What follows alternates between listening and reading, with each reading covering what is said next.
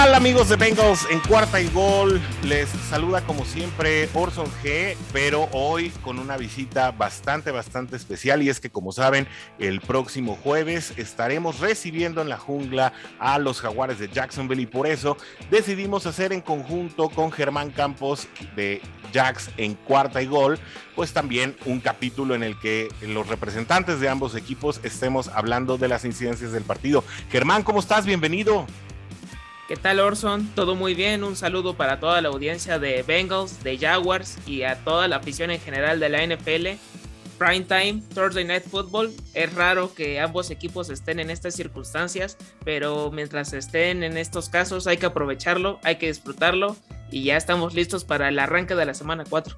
Un, formato que te voy a hacer franco, Germán. A mí no me encantan los partidos de jueves por la noche. De hecho, se han ganado una muy mala fama de ser partidos eh, un poquito segundones. han habido buenos episodios, no lo niego, pero no, a, veces es, es, demasiado el partido como que arranca la semana. Es como el abridor, el telonero de un concierto, ¿no?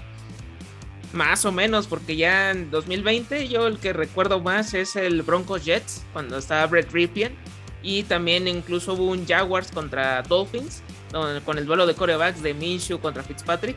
Como que tienen esos toques, este extravagantes que a lo mejor es lo que llama la atención. Sí, es, como el partido kitsch de la semana, ¿no? Hay experimentos. bueno, también no debemos olvidar que, que fueron sede de estos Color Rush, que también eran los partidos en donde se mostraban estos uniformes chillantes, que por cierto Cincinnati sale mañana por primera vez en la temporada con la, con la camiseta anaranjada, eh, cosa que ya estamos esperando, pero ya no va a ser en formato así Color Rush como había sido antes, ¿no? Eh, así que bueno, pues vamos teloneando la semana, te digo, a mí no me encanta por, por este tema, sobre todo de las lesiones, ¿no? Sale eh, este domingo por el lado de... hay, lesiones por los lados, incluso Jacksonville también con algunas contrataciones nuevas, movimientos de la Practice Squad. Eh, Cincinnati llega con dos bajas importantes. Una es Jesse Bates, el profundo, el safety, que se va a perder este partido, ya está descartado de manera definitiva. Y T. Higgins, que no ha podido recuperarse aún eh, de la lesión. Será Aaron Tate quien, va, quien lo va a estar supliendo en estas asignaturas. Y bueno, Xavier Suafilo, que también eh, ya estaba descartado desde el partido anterior. Y se espera el regreso, bueno, la aparición, porque Trey Waynes desde que llegó de Minnesota no ha jugado y se espera que contra Jacksonville sea su debut. ¿Cómo llega Jacksonville en cuestión de lesiones, Germán? Pues hay dos bajas ya confirmadas. La primera de ellas es la del liniero defensivo Roy Robertson Harris. Él no ha podido entrenar durante lo que va de la semana y ya tiene la baja definitiva. Y el otro que me preocupa mucho esta situación porque no se le ha visto bien a este jugador por falta de confianza. No sé si esté bien todavía de su lesión de la cadera que sufrió en 2020 de Josh Lambo. El pateador no va a estar por, problemas personales entonces yo creo que le van a dar la, batuta a Matthew Wright, el que, al kicker que acaban de contratar para el Practice Squad. Y también los que están en veremos, todo depende cómo va su evolución. Es de el cornerback Trey Herndon el, y los linieros ofensivos Cam Robinson y Andrew Norwell, dos de los cinco titulares de la línea ofensiva que en general en estas tres semanas han ido de menos a más, pero a pesar de todo creo que todavía les falta ajustar muchos detalles porque nunca pudieron coincidir durante la pretemporada. Eh, dos equipos que llegan muy distintos a la última vez que se vieron, ¿no? Yo recuerdo eh, en el último partido en donde se enfrentaron estas dos escuadras, pues Marvin Lewis todavía estaba al frente eh, de los Bengals, todavía estaba por ahí un ala cerrada llamado Mercedes Lewis que, que, bueno hizo y deshizo con esa escuadra de Saxonville en esa, en esa época que traía una defensiva bastante fuerte y que bueno, eh, se fueron con, si no mal recuerdo, se fueron con un empate de, ese partido. Y bueno, creo que hoy llegan en circunstancias muy diferentes. Hoy lo que llama la atención es el encuentro de los dos quarterbacks. Es Joe Burrow, la primera selección de colegial del draft de 2020, contra Trevor Lawrence, la primera selección colegial de este año 2021. ¿Cómo llega Trevor Lawrence? ¿Cómo lo ves tras tres encuentros y, ante una defensiva como Cincinnati que sí, eh, pues incluso a nosotros nos ha sorprendido eh, con el desempeño hasta ahora? De hecho, con mucha incertidumbre, me lo puedo decir, ya que ahorita acumula cinco pases de anotación a, cambio de siete intercepciones, que es algo que no, no, me, no me agrada mucho. Por el play calling, eh, a veces el playbook, eh, ciertas decisiones precipitadas, que donde esas jugadas donde ya puede mandar el balón hacia afuera, hay veces que extiende demasiado la jugada y es cuando llegan los intercambios de balón. Eso no me ha agradado mucho. Ya está empezando a agarrar confianza en hacer los acarreos eh, por su cuenta. Si no encuentra a, su objetivo, a su target, ya empieza a hacer estos eh, acarreos. Y creo que le falta todavía adaptarse un poco más a los checkdowns para agarrar, eh, retomar esa confianza, porque en los partidos anteriores ha estado buscando mucho los bombazos con DJ Char y si llega a extenderse Marvin Jones o la Vizca Chenault, pero luego llegaba a usar con ellos y ahorita como que este equilibrio con el ataque terrestre como que le dio un poquito más de solidez, pero todavía le falta mucho por demostrar ahorita en la NFL. Marvin Jones, una de las conexiones entre los dos equipos, eh, que bueno, pues hay que recordar que Marvin Jones llegó a la NFL de la mano de los Cincinnati Bengals, eh, fue uno de los receptores favoritos de Andy Dalton, especialmente en esas temporadas en las que AJ Green se lesionaba. Eh, ¿será, ¿Será, Germán, que Urban Meyer y, Trevor Lawrence todavía no se entienden? ¿Es un proyecto más a largo plazo? ¿O a qué atribuirías de repente este, este factor de turnovers que sí está eh, en este momento en contra de, Jacksonville? Yo creo que todavía tienen el chip de college, ambos. primero Urban Meyer, que estuvo retirado por algún tiempo debido a cuestiones de, salud. Eh, pues no, creo que es más, fue cuestión mental más que otra cosa. Ya después estuvo como especialista en televisión y salió del retiro para ahorita tomar esta oportunidad y la tomó porque precisamente tenía la chance de, comandar a, a, Trevor Lawrence, de elegirlo en el draft del 2021. Y el mismo Trevor, pues creo que también quitarse también esa, ese chip de que en algún momento no todo iba a ser victorias ya sufrió sus primeras derrotas de temporada regular como tal, porque todas las que había sufrido con Clemson habían sido en playoffs y hasta ahorita como que creo que siento que está pasando un proceso similar que al que tuvo Joe Burrow, que también llegó con muchas victorias en su haber, pero empezaron los traspiés y como que se empezó a fastidiar y que no se sentía cómodo y sacó de, tripas corazón y empezó como que a, a, demostrar de lo que era capaz este Joe Burrow y creo que va por esa vía, creo que puede ir Trevor Lawrence también. Oye, a mí me llamó mucho la atención una jugada del domingo pasado en el partido de Jacksonville y es, es una e, es una retrasada en la que eh, no se opta finalmente por la carrera, sino que eh, al final Trevor Lawrence, bueno, eh, parece, parece que improvisa un, pase, pero a mí me preocupó mucho ver a la línea, obviamente era la, la salida de la jugada, pero en ese momento prácticamente toda la línea defensiva rival perforó, le pasó por en medio a, la línea de Jacksonville.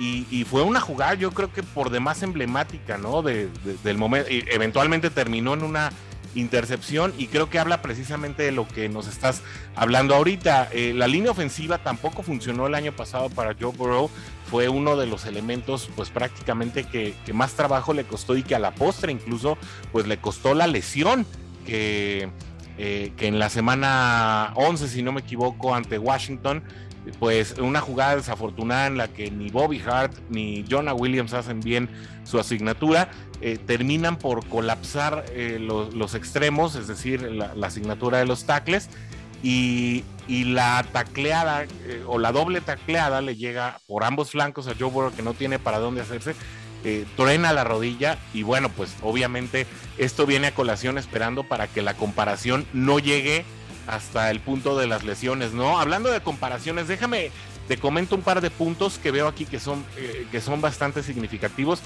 Eh, a pesar de todo, Jacksonville llega como una mejor ofensiva por yardas que Cincinnati. Eh, no, la, marca pareciera no decirlo, pero Jacksonville llega en el lugar 23 de yardas conseguidas en la ofensiva. Cincinnati es uno de los cinco equipos que menos yardas consigue, que es el número 28. Eh, sin embargo, la gran diferencia está en la defensiva, eh, y de eso yo creo que, podrás abundarnos ahorita un poquito, Germán. La defensiva de Jaguares llega como la número 29 en la liga y Cincinnati llega como la número 8.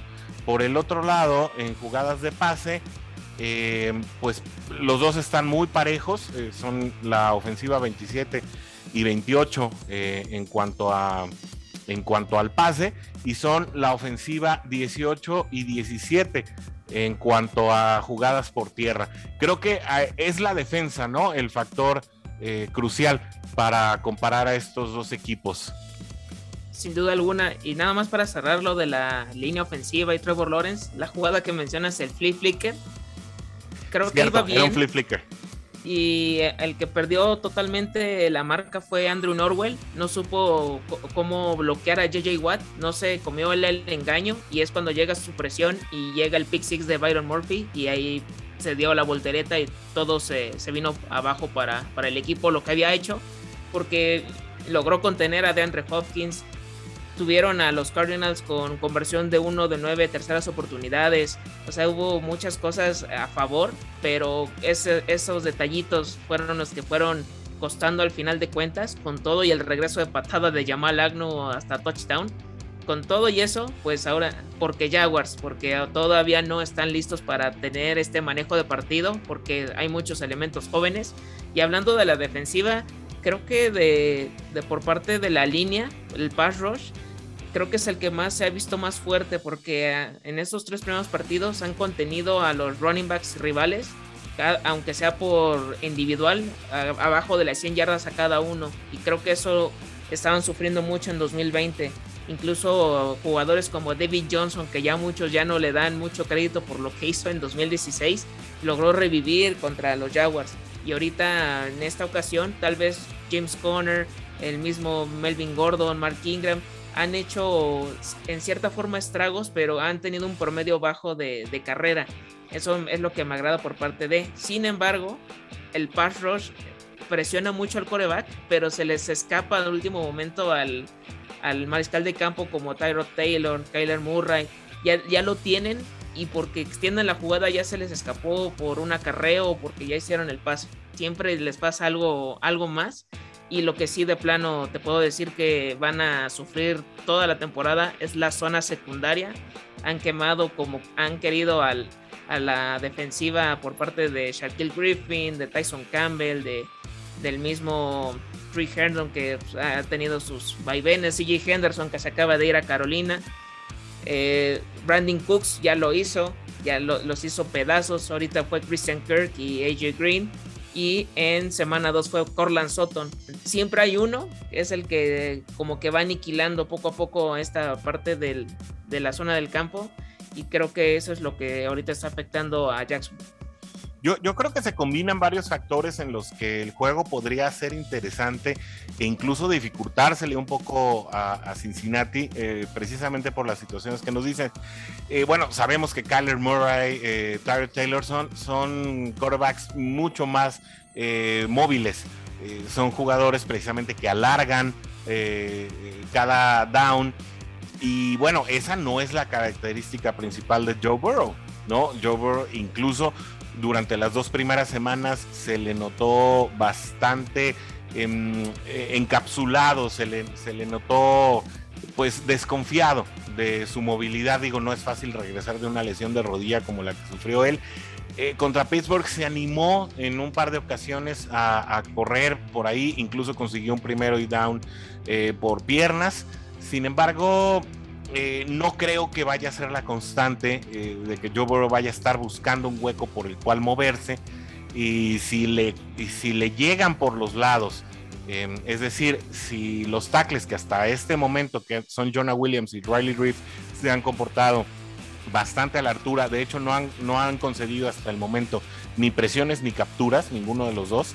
Em, si, si esta situación no se refrenda este jueves por la noche, Joe te podría tener eh, muchísimos problemas y además, bueno, también está la situación de Jackson Carman, que además era el, el, el gar protector de Trevor Lawrence en el colegial apenas hace unos meses, que también va a estar a cargo de, cuidar a Joe Burrow y que además va a estar eh, pues tratando de refrendar esta, e, esta buena actuación que tuvo contra Pittsburgh que, bueno, un poco engañosa porque había bastantes lesiones en la línea defensiva de Pittsburgh. Entonces, bueno, la verdad es que son muchas las interrogantes para saber si el juego aéreo de Cincinnati realmente pudiera tener el impacto que han tenido los rivales de Jacksonville en juegos anteriores. Eh, otro factor que creo que también podría eh, eh, implicar un desarrollo bastante em, particular en el partido, es decir, que ninguno de los dos equipos funcione como han venido funcionando tradicionalmente en las primeras tres semanas, es que Cincinnati tiene el promedio de, de yardas por acarreo más bajo, cuando le corre a cajas relativamente vacías. Eso lo decíamos eh, hace un par de episodios en el, en el, eh, en el podcast de Bengals en cuarta y gol. Y, curiosamente, eh, Bengals consigue muchísimos más yardas en promedio cuando acarrea ante cajas mucho más llenas. No parece normal, incluso pues pareciera, pareciera eh, muy eh, dicotómico, pero así es como, como están sucediendo ahora las cosas. ¿Cómo crees que pudiera eh, funcionar o afectar el desempeño del partido una, una situación tan extraña como esta? Creo que también puede tornarse, pues, ahora sí que con dos caras de la moneda, o sea que no sabes cómo puede reaccionar ahorita la, la defensiva que también se ha visto mermada, ahorita también con muchas lesiones, ya sea por alguna molestia, porque estén en el protocolo de, esta enfermedad. Así que puede ser también factor tanto para Joe Mixon como para James Robinson, porque los dos ahorita en estas mm, han ido de menos a más, creo yo. Mucho más el James Robinson, que es el que no le habían dado antes el rol importante y el que sí yo le veo un caballo de batalla por completo es este, este Joe Mixon, que, que tuvo 18 acarreos, 90 yardas el partido pasado. Aunque lo que pueden a lo mejor tener como un factor sorpresa es recurrir a Chris Evans, que es el que vi que están, han estado utilizando un poco más en situaciones aéreas. Y creo que ese puede ser el, el plan B en dado caso que no funcione, que Joe Mixon esté tratando de, mover el balón por tierra. Pues esperemos que haga su tarea el staff de coacheo de Cincinnati y que puedan llegar a esas alternativas que le den salida al juego. ¿Cuál crees tú, Germán, que sea la mayor fortaleza con la que llega eh, Jacksonville a enfrentar a Cincinnati en su casa? Llega ahorita que ya están equilibrando un poco más su, juego. Antes, en los dos primeros partidos, fueron con todo por, los pases de hecho, el primer encuentro fueron 51 envíos de Trevor Lawrence. Creo que para su primer duelo en NFL fueron demasiados. Y creo que lo han ido ya eh, bajando el ritmo. Ahorita nada más lanzó en 34 veces. Creo que hasta eso está decente, así se puede decir así. Y que ahorita va a tener más armas a la ofensiva. Se agrega Tavon Austin, que ya salió de la Injury Reserve y también la llegada del tight end Dan Arnold, que hablando de, esta posición, cómo han sufrido los Jaguars, que si, si, no se les va a otro equipo como George Oliver, si no se les lesionan como Jason Shaughnessy, han sufrido más que nada en esta posición. Desde Mercedes Luis creo que no ha habido algo parecido y creo que eso pudiera, yo creo que beneficiara al, al mismo Trevor Lawrence y que la línea ofensiva ahora sí que se ponga las pilas porque el partido pasado permitió tres sacks y se tienen ahorita que activar porque ahorita he visto que la defensiva de Bengals ha ido también ha tenido un avance importante y no quiero que les vayan a, sorprender con ese aspecto.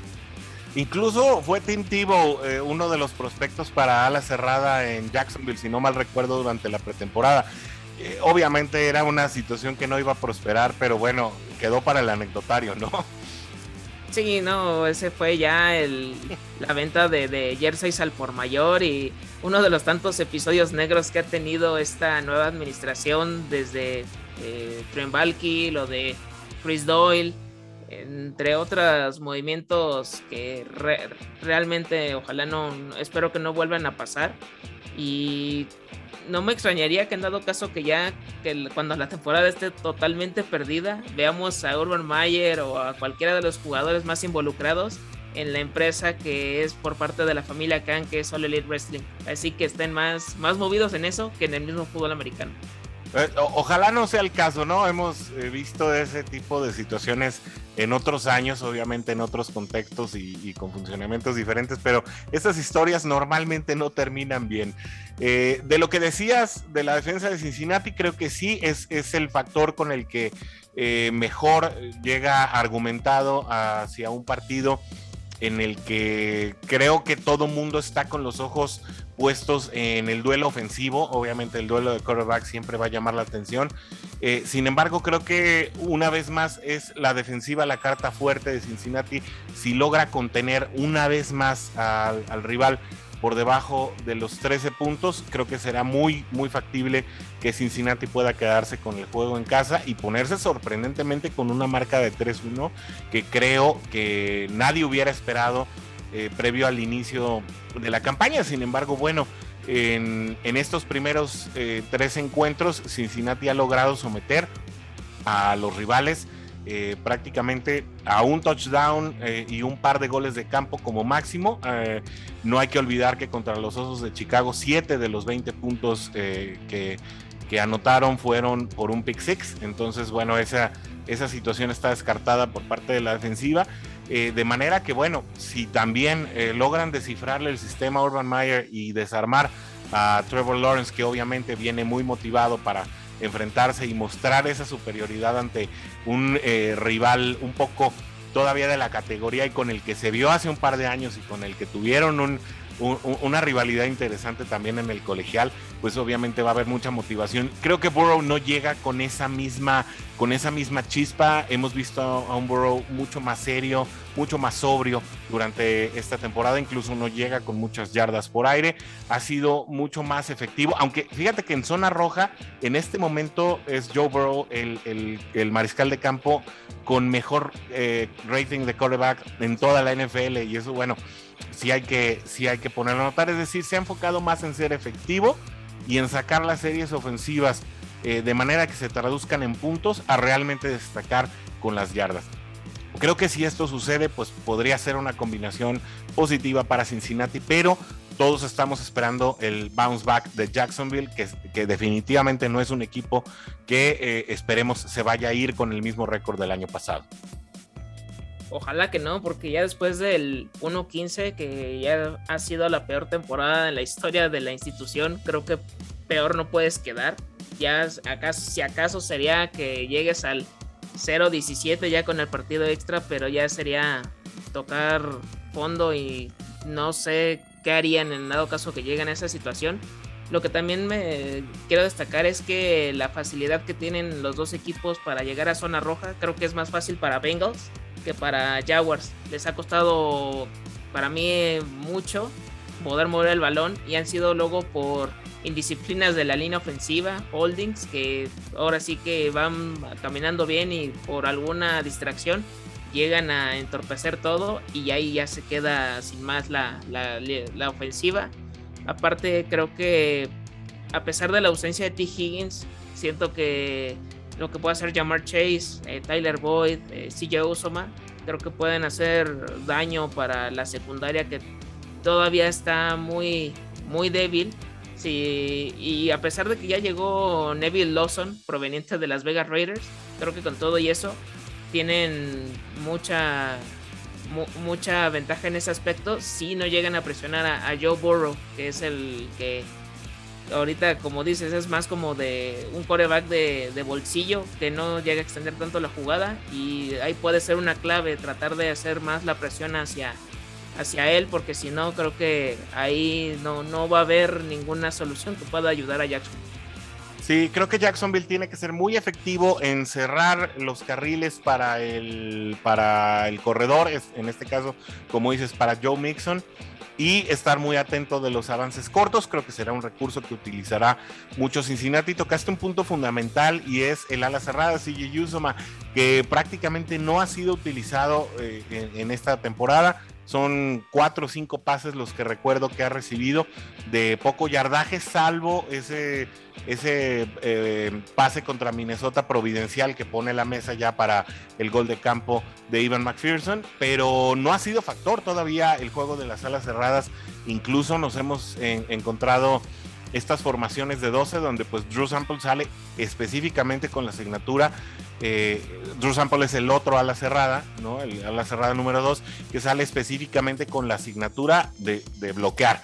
¿No? E, es una simulación lo que, lo que hace cuando Drew Sample sale a carrera. Él prácticamente está para ayudar a la línea en el, en el lado más débil.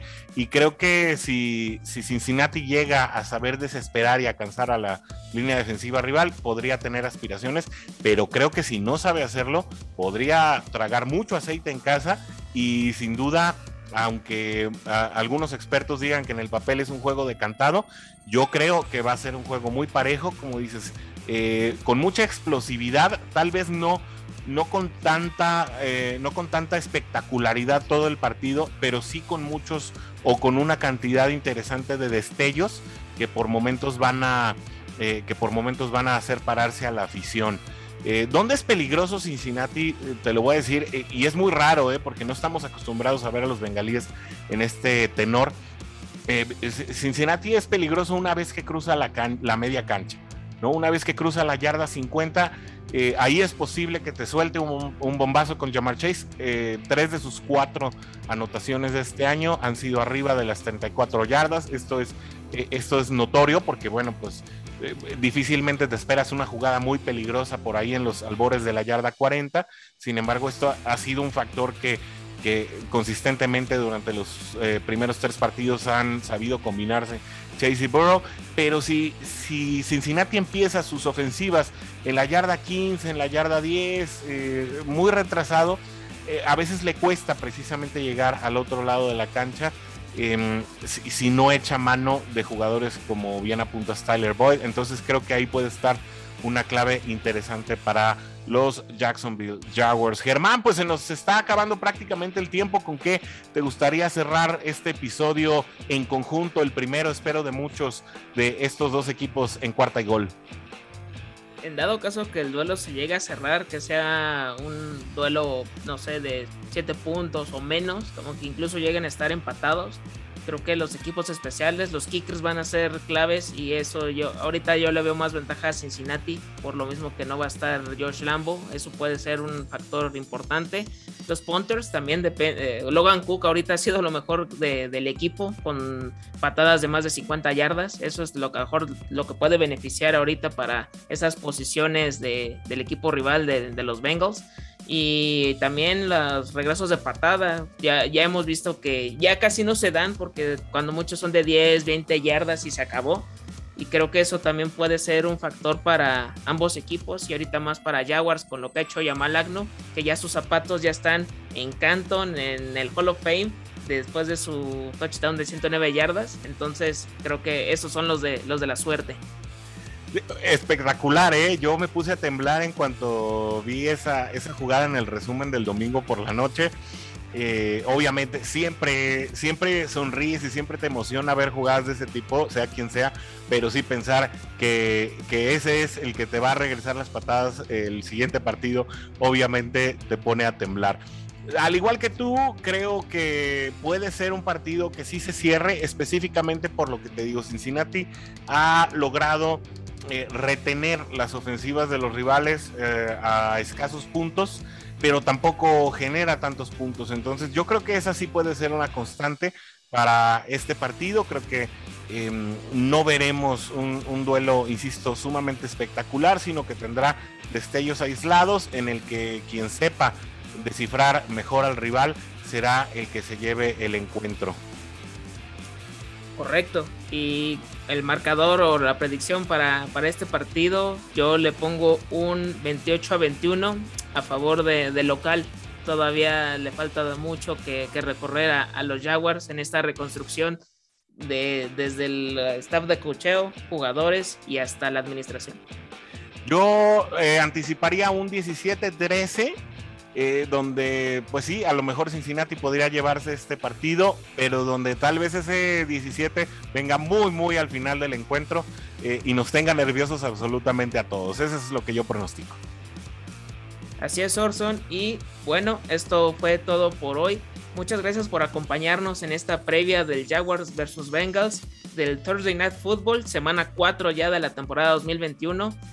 No se olviden de seguirnos en nuestras redes sociales, arroba cuarta y gol Jaguars, arroba cuarta y gol Bengals.